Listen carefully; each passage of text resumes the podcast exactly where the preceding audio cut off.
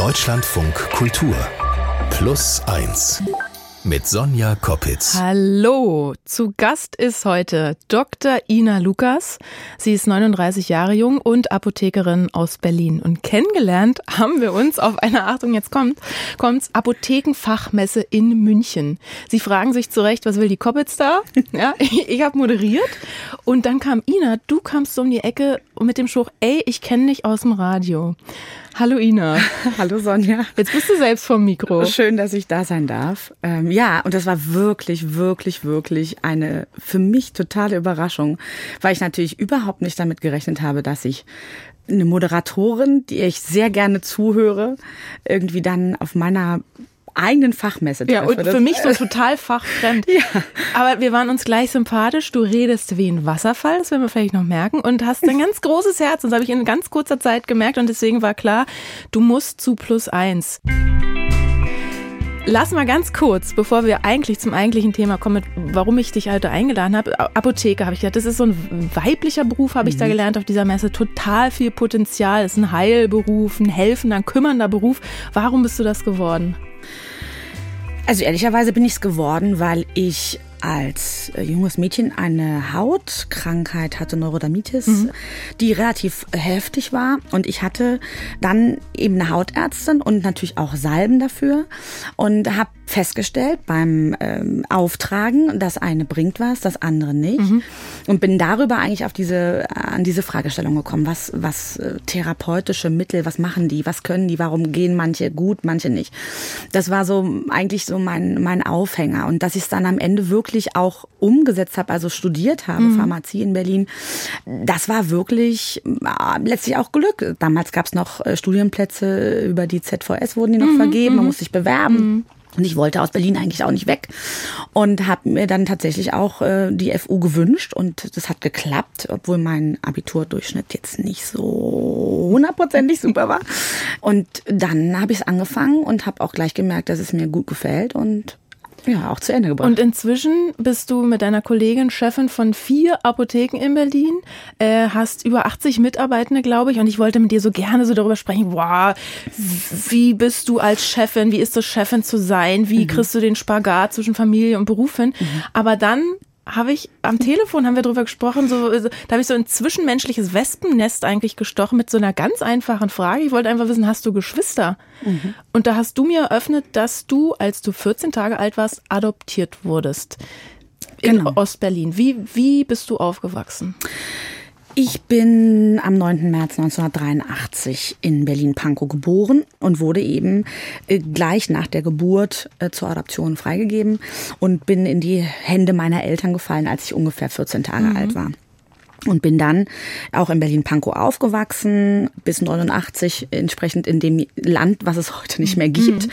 und hatte eine wirklich, wirklich schöne Kindheit. Meine äh, Eltern konnten keine Kinder bekommen und haben dann über diesen Adoptionsweg eben dieses Familienglück verwirklichen können. Mhm.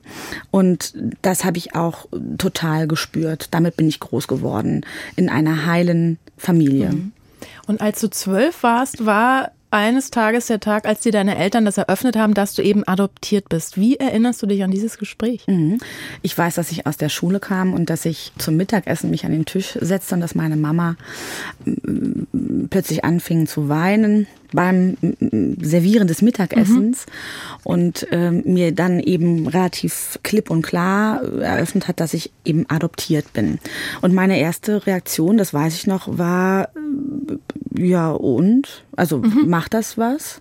Hast du das damals kapiert überhaupt, was das äh, bedeutet oder was das heißt? Ich, also ich habe das, glaube ich, äh, durchgeholt, was, mhm. was das bedeutet, äh, dass also meine Mutter nicht mich geboren haben mhm. kann und dass es irgendwo noch Menschen gibt, die das aber dann offensichtlich ja produziert, also mich produziert mhm. haben dass die keine Rolle in meinem Leben spielen, dass eben meine Eltern meine Eltern sind. Das habe ich, glaube ich, durchgeholt und fand es aber trotzdem auch nicht nicht dramatisch. Also ich habe nicht gedacht, oh Gott, jetzt bricht für mich eine Welt zusammen. Mit zwölf ist man, glaube ich, auch noch nicht an diesem Punkt. Und zwar strategisch schlau von meinen Eltern. Ach so meinst du, okay. Das sozusagen Aha. so ein bisschen vor der Pubertäts, ähm, mhm. vor dem Pubertätsbeginn zu machen. Also du bist nicht losgerannt, um nee, deine leiblichen Eltern zu suchen? Überhaupt nicht, überhaupt nicht. Ich hatte ja meine leiblichen ja. Eltern. Mhm. Gefühlt standen meine Eltern vor mir und das ist auch heute noch so und für mich hat sich tatsächlich bis heute auch eigentlich diese Frage, wo komme ich her? Wer sind die beiden, die mich äh, gezeugt haben? Die hat mich, die lässt mich nicht schlaflos äh, mhm. wachen. Ja. Aber trotzdem piekt sie dich immer mal wieder an. Irgendwie ein kleiner Schicksalslink oder Aha. Wink kommt dann doch. Du wusstest aber auch schon der, zu der Zeit, glaube ich, ja, dass du einen Bruder hast. Mhm. Was genau wusstest du von dem Bruder? Ich wusste, dass ich einen Bruder habe, der auf den Tag genau am 9. März also auch Geburtstag haben sollte, aber ein Jahr älter mhm. sein sollte als ich. Das, mit dieser Information bin ich ähm, auch groß geworden und ich habe, ich weiß, dass ich immer zwischendurch, ne, man denkt nicht jeden Tag daran, das ist Quatsch, das ist einfach mhm. nicht so, mhm. weil man ja dieses Familienleben hat. Ne? Aber wie du richtig sagst, ne, aber mal so einen groß, aber mal so einen großen Bruder zu haben. Genau. Und den, das fand ich total cool. Und da habe ich gedacht, den hätte ich eigentlich gerne irgendwie, den würde ich gerne kennenlernen, den würde ich mal treffen gerne. Mir war aber auch irgendwie klar, umso älter ich wurde, äh, umso mehr Zeit ist auch in seinem Leben natürlich dann vergangen. Irgendwann trifft man sich als fremde Leute und man ist dann nicht Bruder und Schwester in dem Sinne. Ne? Das, also hattest du auch ein bisschen vorauseilenden, äh, vorauseilend Angst? Von dem, vor dem, was dann auf dich zukommen könnte oder was ihr alles verpasst oder so? Mm, dieses Gefühl hatte ich, glaube ich, nicht. Ich, ich war neugierig. Mhm. Ich hatte, hatte eine Neugierde. Ich hätte gerne gewusst, wo er ist, was er macht, äh, wie es ihm mhm. geht, wie er aussieht natürlich auch. Ja, diese, diese Sachen hätten mich, hätten mich interessiert. Dass ich jetzt Angst gehabt hätte, dass wir oder dass es irgendwie schwierig wird oder dass die, das, das glaube ich, kommt oder kam auch erst später, mhm. dass es ja auch einen Tiefgang hat. Mhm. Ne? Weil mhm. jetzt als Erwachsene gucke ich natürlich da drauf und denke, okay, wie ist es ihm gegangen? Mhm. Also ist es ihm gut gegangen? Und jetzt mhm. kann ich auch als, bin ja selber Mama von einer mhm. Tochter, äh, gucke ich ja auch auf sie als Kind und versuche es ihr schön zu machen. Und das äh, schwingt natürlich mit, auch im Blick auf ihn auf Aber unsere du Kindheit. Bist, du bist ja nicht losgedackelt und hast gesagt, äh, hier ist Ina Lukas, wo ist eigentlich mein Bruder? Es kam ein bisschen anders, weil du hast im April 2021, ist ja mhm. wirklich noch nicht lange her, einen Brief vom Amt bekommen. Ja.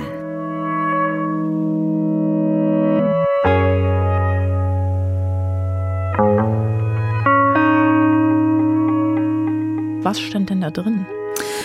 Dass die äh, Sachbearbeiterin, die mir diesen Brief zugestellt hat, gerne mit mir in einer mich möglicherweise, Zitat, möglicherweise persönlich betreffenden Angelegenheit sprechen möchte. Schönes Amtsdeutsch. Total. Was Und hast du da gedacht? Ich habe gleich, ich wusste gleich. Was wusstest Ich wusste, jetzt geht's hier darum, geht's um meine Adoption. Ich wusste mhm. das. Also ich, wenn man so einen Brief bekommt, ne, dann geht, so geht's mir, ratter ich automatisch durch. Okay, bin ich zu schnell gefahren. Na gut, da würde ja Polizeipräsidentin vorne draufstehen Was ist hier so. los, ne? Ja. Also ne, man, man, man klettert das irgendwie alles ab, ne? Mhm. Was könnte sein? Und da, da ist ja klar, das, das schmort ja. Das war ja in meinem Lebenslauf nur einfach mhm. drin und äh, habe das direkt äh, verortet. Also bist du dahin? Aufs, aufs ich, Amt. Ich habe angerufen. Du hast ich angerufen. Hab, ich habe angerufen und die Dame hat dann zu mir gesagt, äh, hat mich dann gefragt, wieder recht kryptisch, ob ich mir vorstellen könnte, worum es geht. Und dann habe ich gesagt, ja, wahrscheinlich um meine Adoption. Ja, genau. Und dann hat sie gefragt, können Sie sich vorstellen, warum ich Sie sprechen will oder wer möglicherweise ähm, das angestoßen hat? Hab ich gesagt, ja, vielleicht mein Bruder. Das hat sie verneint. Also hast nicht gleich an deine Eltern, an deine nee. biologischen Eltern oder so, nee. du dachtest oder hast du mhm. vielleicht gehofft auch der Bruder? Ja, mhm. genau, den habe ich zuerst auf jeden Fall genannt, ähm, habe dann natürlich nach, nach meinen Erzeugern gefragt mhm. und da das wurde wieder verneint. Hä? und dann habe ich gesagt, dann weiß ich es ehrlich gesagt nicht. Und irgendwie gibt's da offensichtlich auch ein Datenschutzthema. Also ne, mhm. man kann nicht irgendwie in den Brief schreiben, Frau XY ah, sucht sie oder so. Ja. Und dann habe ich gesagt, jetzt ist mein Latein am Ende, ich weiß es jetzt einfach nicht. Und dann hat die Sachbearbeiterin gesagt, ja, sie haben noch eine Schwester. Mhm. Und davon hattest du ja bis dahin überhaupt gar keinen blassen Schimmer. Keine Ahnung, genau. Wie hast du dich da gefühlt? Habe ich gedacht, okay, krass. äh, wow, wahrscheinlich jünger, habe ich gleich gedacht. Ähm, und es war auch so. Sie mhm. ist 1990 äh, geboren. Und dann habe ich gedacht, als das, äh, als ich mit der ähm, Sachbearbeiterin gesprochen habe, so ein bisschen weiter gesprochen habe, ähm, die das dann auch auflöste, so sukzessive, mhm. habe ich gedacht, dass ich das total mutig fand von ihr, mhm. dass sie das ähm, angestoßen hat. Ja. Ja. Und, und dabei ist ja rausgekommen, dass deine Schwester ja auch mit deinem Bruder zusammen aufgewachsen ist. Also die hatten sich. Das ist dann rausgekommen, als wir uns getroffen haben. Wie ne? war denn das erste Treffen? Ja, super. Also super nett, wirklich. Also ja, super. Du, du musst mich mitnehmen. Jetzt hattest du ewig quasi dein ganzes Leben keine Geschwister. Auf einmal hast du zwei. Ja. ja. ja. Und äh, wie, wie, also wir haben uns trifft man sich dann zum ja, Candlelight zum Kaffee. Zum Kaffee. Ja. Genau. Äh, wir haben uns zum Kaffee getroffen im, im sommerlichen Berlin, haben draußen gesessen und haben uns erstmal natürlich direkt Aperol Spritz bestellt. auf den das, Schock. Auf den Schock, ja. genau. Und ähm, waren uns aber auch, so ist jedenfalls meine Erinnerung und mein Eindruck, ähm, eigentlich gleich auch sympathisch. Mhm. Ja. Und, Habt ihr Ähnlichkeiten entdeckt? Mm, ich glaube, meine Schwester und ich sehen uns relativ ähnlich. Also wir haben, glaube ich, so ein bisschen die gleichen Augen. Wir reden auch beide sehr viel. Wobei du noch viel, viel mehr und viel, viel schneller reden kannst. Das, das, weiß, das kann, ich auch, kann ich Ihnen sagen. stimmt, ich reiß mich jetzt zusammen, damit man mich verstehen kann. Aber es ist nicht so, dass man uns anguckt und denkt, ach, na, das ist ja klar. Also die mhm. drei, mhm. ne? So ist es nicht. Bin relativ klein, unser Bruder ist relativ groß. Also, ne, da gibt's schon einfach so ein paar, so ein paar Eckdaten, die jetzt nicht darauf mhm. schließen lassen, dass wir jetzt total aus einer Familienlinie stammen. Aber, Aber man kann es erkennen, glaube ja. ich. Und ihr habt ja dann sicherlich auch, oder so würde ich zum Beispiel, über eure biologischen Eltern mhm. gesprochen. Genau. Oder, oder, also wie, die sind ja, deine beiden Geschwister sind doch bei der Mutter aufgewachsen, genau. oder nicht? Genau, ja. genau, sind beide bei der Mutter aufgewachsen. Meine Schwester hat eben äh, faktisch einen anderen Vater mhm. als mein Bruder mhm. und wahrscheinlich auch als ich. das, das heißt, ihr wisst auch jetzt überhaupt nicht, wer eure Väter sind. Also mein Bruder und ich, wir wissen nicht, wer unser Vater ist. Mhm. Und äh, meine Schwester weiß es natürlich wohl, denn quasi meine Erzeugerin, ihre Mutter, hat mit dem Mann auch gelebt und mhm. die haben quasi zu viert eine Familie gebildet. Ne? Also mhm. mein Bruder, meine Schwester und die Eltern dazu. Genau. Und die Mutter kannst du oder könnt ihr auch nicht mehr fragen, was ist denn da eigentlich noch bei uns in der Familie los, weil sie ist schon verstorben. Genau. Was hat das mit dir gemacht, als du das erfahren hast? Das hat mich eigentlich erleichtert, ja? muss ich sagen. Inwiefern? Es hat mich insofern erleichtert, als dass ich nicht mehr Gespräche führen muss, Fragen stellen muss, wie war das, warum war das so, mhm. weil ich glaube, das, was ich jetzt weiß, auch von meinen Geschwistern, dass die Auf Auskunftsfreude mhm. an der Stelle eher gering also war. Also sie wollte da überhaupt nicht drüber sprechen? Nee. Mhm. Und es hätte mehr Fragezeichen womöglich mhm. noch hinterlassen oder, oder auch noch mehr hm, Schwierigkeiten in diesem ganzen Familienkonstrukt für meine Geschwister. Aber da ist ja theoretisch ist da ja gebracht. noch dein Vater irgendwo. Theoretisch ist da unser, mein Vater mhm, irgendwo, mhm. genau, oder der erzeugende äh, biologische Part auch mhm. dazu. Ich will bewusst nicht Vater sagen, weil ich habe einen Papa, mhm, wirklich. Mhm. Und ähm, deswegen versuche ich es ein bisschen zu trennen, sprachlich. Ja. Ähm, ja. Und da habe ich an der Stelle, als du mir diese mhm. Geschichte schon mal erzählt hast, so gedacht, ja, es ist eine Adoptionsgeschichte, krass. So, und man denkt so, ja, was macht man jetzt damit? Ne? Mhm. Ein Elternvater, also biologische Mutter mhm. äh, tot, Vater nicht sprechbar, auffindbar. Mhm. Aber die noch viel wichtige Frage, was sich dann bei dir rauskristallisiert hat, ist eigentlich, wer ist dein Bruder? Mhm. Mhm. Wirklich. Mhm.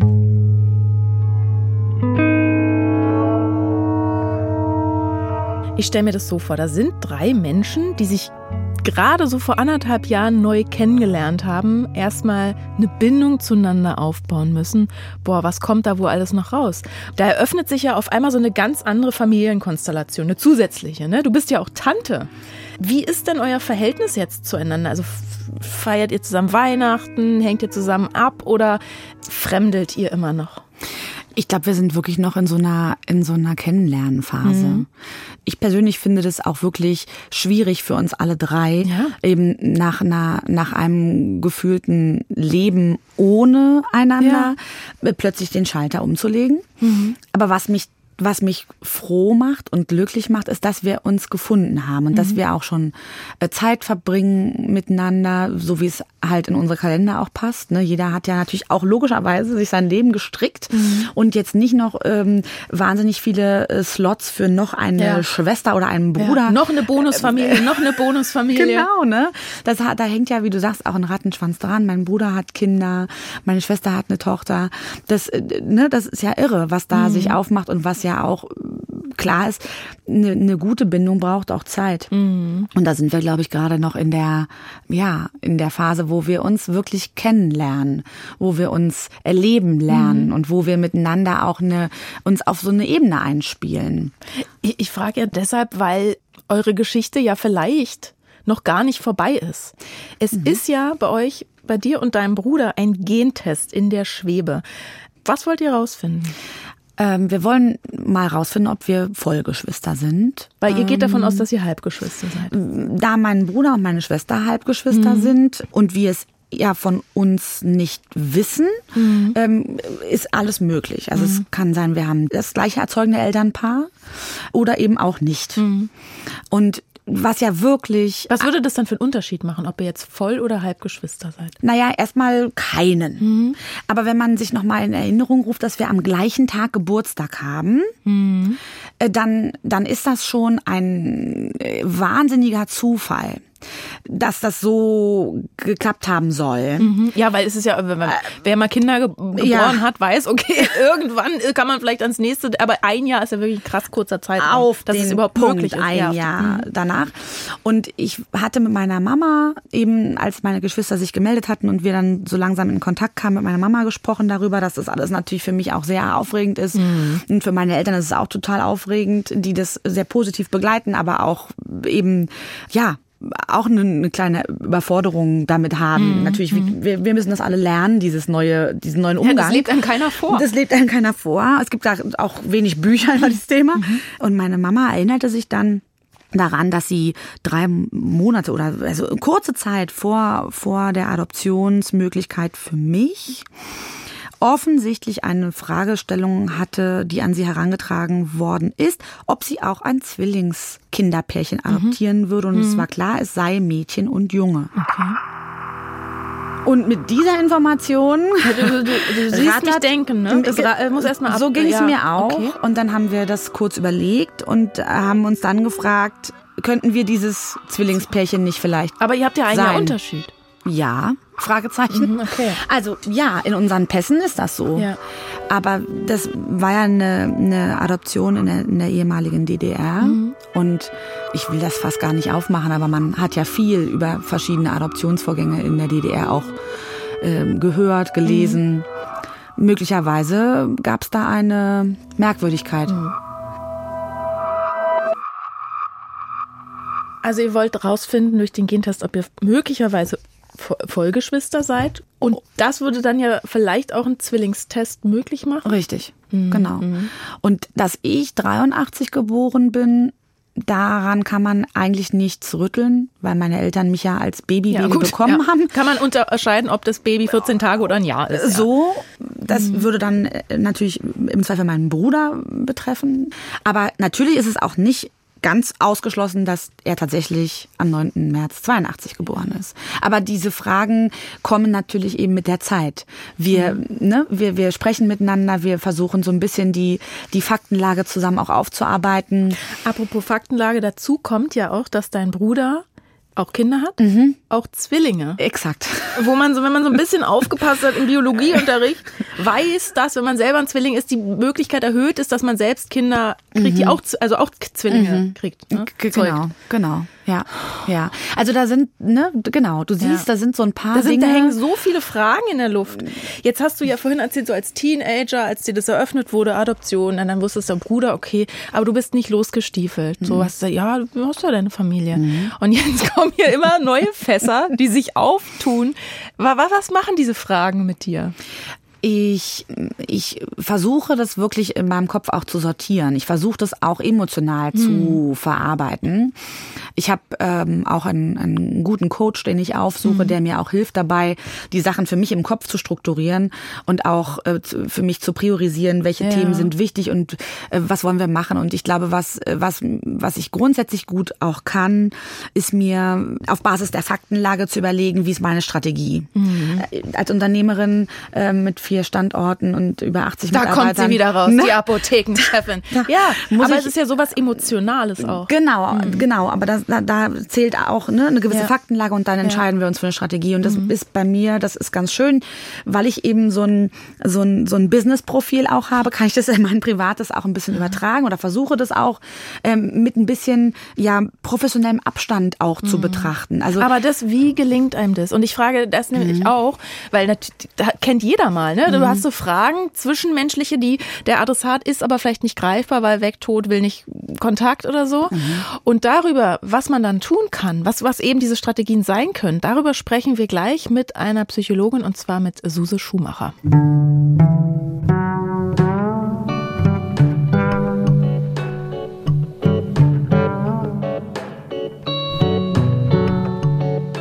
Ina, wir haben ja gerade ja herausgefunden, okay, es gibt ja so Fragen, die du vielleicht hast, die wir alle vielleicht haben an unser Leben, aber auf die es keine Antworten gibt. Eben, du kannst deine biologische Mutter nicht fragen, dein Vater weißt du auch nicht. Also wie umgehen mit unbeantworteten Fragen? Plus eins. Die Antwort.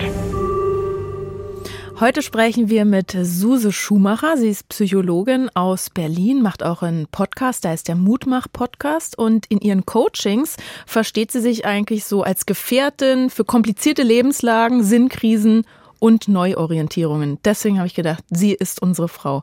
Hallo Suse. Hallo. Die, Grüßt euch. Die heutige Frage lautet, wie gehe ich mit Fragen um, zu denen ich keine Antwort kriege? Bevor wir zu Strategien kommen, lass erst mal verstehen, was psychologisch vielleicht dahinter steckt, wenn wir so kein Adressat, keine Adressatin für unsere Fragen haben, weil zum Beispiel mhm. jemand gestorben, verschwunden, nicht ansprechbar, was auch immer ist. Was kann mhm. das alles in einem hervorrufen?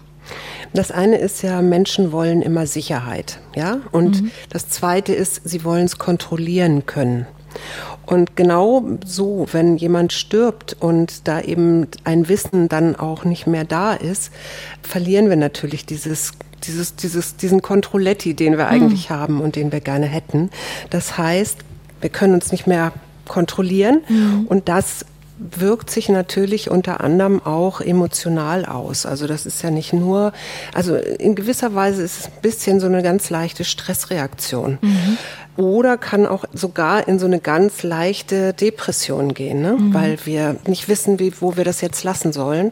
Und ich sage immer, um sich das besser vorzustellen, das ist ja wie so eine, so eine Energie auch, die wir, ähm, das ist so eine Frage, die rotiert im Kopf. Ja? Da kommt so ein Gedanke dazu und der Gedanke löst dann wieder ein Gefühl aus und das, das Gefühl ist eben unkontrollierbar. Mhm. Das ist im ersten Moment erstmal für Menschen schwer auszuhalten. Aber natürlich, Gott sei Dank, gibt gibt es ein paar Möglichkeiten, wie man das ganz gut beherrschen kann oder da, wie man da ganz gut rauskommt. Da kommen wir gleich drauf. Ina, du, du nickst ganz heftig. Mhm. Wo erkennst du dich wieder? Na, das alles. In der Reihenfolge. Ist, äh, genau. Also das, das erste, eine Sicherheit. Ne? Mhm. Mein, mein Leben war ja so, wie es war gut und prima und mhm. ne, ich hatte Eltern, ich hatte eine tolle Kindheit, ich habe ich hab eine super Ausbildung machen können und so weiter. Ich war sicher, bin sicher mhm. und es tut sich so ein Nebenschauplatz plötzlich auf, der aber eben eben gerade nicht nur nebendran läuft, sondern der mhm. plötzlich irgendwie anfängt auf einen zuzukommen und den ne? du dir nicht ausgesucht hast, ne? den man sich nicht ausgesucht hat und ich mir auch nicht, auch wenn ich immer Geschwister gerne gehabt hätte. Mhm. Insofern habe, schlagen da auch zwei Herzen in meiner Brust. Ne? Mhm. Ich, ich bin irgendwie froh, dass es die beiden jetzt in meinem Leben gibt, aber ich habe natürlich auch, ja, genau diese, diese Fragen, ne? was mache ich damit und wie, wie integriere ich das mhm. jetzt in mein Leben jetzt? Wenn, wenn ich so an mich mhm. denke in meinem Leben, so mit, ich würde da ewig drauf rumkauen auf diesen Fragen. Was, wenn Susu hast ja gesagt, das ist auch ein Stressfaktor, dass diese Unsicherheit da ist und so. Mhm. so. Sollte man das dann lieber sein lassen und die Fragen wegwerfen, schön tief vergraben? Graben bringt ja eh nichts. Nee, das, dann kommen sie ja wie Kai aus der Kiste immer wieder in Momenten raus. Das bringt ja im Endeffekt auch nicht viel. Die Frage ist ja erstmal, warum ist mir das jetzt gerade so wichtig? Also warum mhm. will ich das unbedingt wissen? Manchmal kommt dann nämlich schon eine Antwort und dann komme ich vielleicht über diese Hilfsbrücke oder diese Hilfsfrage ein Stückchen weiter. Aber es gibt natürlich so Möglichkeiten, das auch loszulassen und zu sagen und in die Akzeptanz zu kommen. Am Ende geht es immer um die Akzeptanz. Zu sagen, es gibt einfach, ein Leben ist nicht berechenbar. Es gibt Unberechenbarkeiten Ich vergleiche das immer mit so einem kleinen Fluss oder Bächlein, das so für sich so meandert und dann gibt es so schnellere Stellen und dann gibt es auch wieder ähm, Steine, die da drin sind, wo es dann im Moment das Wasser ein bisschen gestaut wird und dann geht es wieder weiter. Und das Leben ist eben so und es gibt einfach auf bestimmte, manchmal eben keine Antworten. Und jetzt habe ich die Chance, da auszusteigen, indem ich äh, wirklich in die Akzeptanz gehe und sage, ja, ich bin hier an einem Punkt, wo ich nicht weiterkomme. Mhm. Es gibt im Moment keine Antwort. Vielleicht kommt die ja sogar noch irgendwann. Also gerade wenn es so um Familiengeheimnisse, Familiengeschichten gibt, da kann man theoretisch auch eine relativ viel noch rausfinden. Aber um es jetzt erstmal loszulassen, gibt es so einen Trick. Man nimmt den Körper nämlich mit, indem man sich hinstellt und mit den Fingern oder mit den Händen das nach oben gibt, ja, hochgibt zu Gott, ah, zum seh, Universum. Da sehe ich jetzt aber schon ganz viele, die sagen, was für ein Esokram. Oder ja, nee, das, ist, das ist die ähm, Theorie, es ist wie es ist. Aber wie schaffe ich das dann wirklich? Dieses Loslassen, Akzeptanz, das, das, äh, das, das ist ja alles nachvollziehbar. Und dann fragt man sich, ja gut, aber ich probiere es doch schon so hart. Warum ja, klappt es nicht? Genau, und das probier es doch schon so hart. Das ist ja jetzt genau das Gegenteil von Akzeptanz. Das, ne? Erwischt. Und da bist du genau, da bist du ja an deinen totalen, äh, an deinen Grenzen und an deinen Blockaden und so. Mhm. Und letztendlich geht es ja darum, es wieder fließen zu lassen und zu sagen, okay, ich kann, ich weiß eben nicht alles. Mhm. Ich bin vielleicht sogar auf der Welt, das ist jetzt vielleicht auch wieder esoterisch, man kann es auch philosophisch nennen. Ich bin vielleicht auch auf der Welt, um bestimmte Sachen zu erleben, um daran zu wachsen. Mhm. Und ich finde dieses mhm. Bild vom Wachsen, ich wachse an solchen Aufgaben eben auch vielleicht an der Möglichkeit, dass ich nie darauf eine Antwort finden werde. Aber ich weiß, ich spüre mich, ich bin die, die ich bin oder mhm. der, der ich bin. Und ich kann im Moment nicht anders, als zu sagen, okay, es ist eben so. Es gibt darauf keine Antwort. Also auch diese Umdeutung zu sagen, okay, das ist jetzt vielleicht eine Hürde, die mir das Leben da einen Stock, schönen Stock zwischen die Beine geschmissen hat. Und das hatten wir ja auch, Ina, schon im Gespräch. Vielleicht ist es ja so, dass manche Hindernisse einem gestellt werden vom Universum, vom Leben, mhm. von wem auch immer, weil eben wir es schaffen, darüber zu springen. Ja. Erkennst du dich mhm. da wieder? Ja. Also ich tatsächlich glaube ich, dass ich relativ resilient bin mhm. und dass ich relativ viel aushalten kann. Was nicht bedeutet, dass ich nicht emotional bin. Ich bin ein sehr emotionaler Typ. Ich habe also zu allem immer ein Gefühl auch. Ne? Aber mhm. ich glaube, ich, was du sagst, Suse, ist genau das, was ich auch denke. Ich akzeptiere das, wie es ist. Die Fragen, die kommen, die mhm. sind auch ja. da. Die haben wir auch zu dritt und wir beantworten sie uns sukzessiv Alternative, mhm. eben zum Beispiel mit einem Gentest oder sowas. Ne? Also wir, mhm. wir, wir reden auch zu dritt ganz mhm. offen darüber, ne? was, was machen wir, was sind unsere Schritte, äh, wann sehen wir uns und so. Und ich glaube, dass das auch gut, mir gut tut, dass wir das sukzessive Schritt für Schritt machen. Genau. Also wir üben uns in Akzeptanz und auch im Loslassen und deswegen verabschieden wir uns jetzt von Psychologin Suse Schumacher. Vielen, vielen Dank. Ja, vielen Dank euch. Bis bald. Tschüss. Tschüss. Bis bald. Vielleicht haben Sie ja auch Gedanken dazu, Ergänzungen oder eigene Erfahrung oder selbst auch so eine zwischenmenschliche Frage, wo Sie sagen, okay, da möchte ich aber gerne mal lang und breit drüber sprechen, dann äh, schicken Sie uns diese Frage gerne per Mail an plus1 at deutschlandradio.de. Ina, wir sind fast am Ende. Oh nein. Aber eins interessiert mich noch. Also ich persönlich frage mich ganz, ganz oft, warum tue ich, was ich tue? Äh, wie will ich eigentlich leben? Und du hast letztens zu mir gesagt, eigentlich bin ich mit meinem Leben im Reinen. Es hört sich aber so, so nach so einem Aber an. Wie geht der Satz denn weiter? Ich glaube, dass, dass ich das eigentlich streichen mhm. kann. Mhm. Aber ich glaube schon auch, dass ich dazu neige, Dinge zu relativieren. Einfach um ne, auch nicht, also ungefällig auch ne, zu sein und nicht anzuecken. Und es ist ja, glaube ich, auch eine Aussage, die wir in dieser Zeit, in der wir sind, treffe und sage, mein Leben ist schön dann traut man sich fast gar nicht. Das traut man sich nicht zu sagen und es ist aber auch ein krasses Privileg. Mhm. Und ich kann sagen, mein Leben ist schön. Ich bin mit meinem Leben im Reinen, auch mit dieser Geschichte oder vielleicht gerade mit dieser Geschichte, die da eben seit anderthalb Jahren noch dazugekommen mhm. ist. Ich mag meinen Alltag, ich mag meine Familie, ich mag die Themen, mit denen ich mich beschäftigen darf, auch beruflich und hab's gut. Und insofern würde ich das eigentlich gerne streichen. Und weißt du, was unser aller Leben noch schöner machen würde? Na? Wenn du nochmal wiederkommst zu Plus Eins. Würde ich gerne machen. Weil ich meine, da gibt's ja vielleicht, ist das eine oder andere Testergebnis da. Mhm. Weil ich gesagt, die Geschichte ist ja noch nicht zu Ende. Lass gerne. uns einfach nochmal treffen. So gerne. Vielen Dank, dass du heute mein Plus Eins warst. Danke dir, Sonja. Tschüss. Tschüss. Eine genauso spannende, vielleicht auch vertrackte, aber auch komplett andere Familiengeschichte erwartet sie in unserer anderen aktuellen Plus 1 Folge dieser Woche.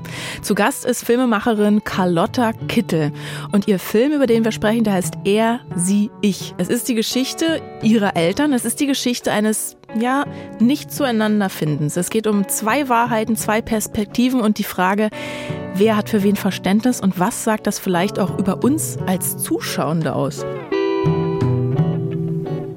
Sie erinnern das total unterschiedlich mhm. mit der Beziehung in Anführungsstrichen. Wann ist etwas überhaupt eine Beziehung? Also das ist ja auch etwas, wenn das nie besprochen wird von zwei Leuten, dann denken sich beide ihren Teil. Aber das ist ja was, was irgendwie auch sehr unterschiedlich definiert wird. Mhm.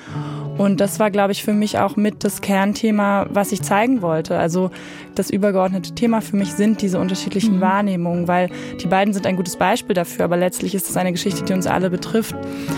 Ich bin Sonja Koppitz und sage danke fürs Zuhören und Mitmenscheln. Nächste Woche ist dann meine Kollegin Gesa Ufer für Sie da, die ich inzwischen nur noch vom Hören kenne. So lange habe ich sie nicht mehr gesehen. Also bestellen Sie ihr schöne Grüße. Tschüss.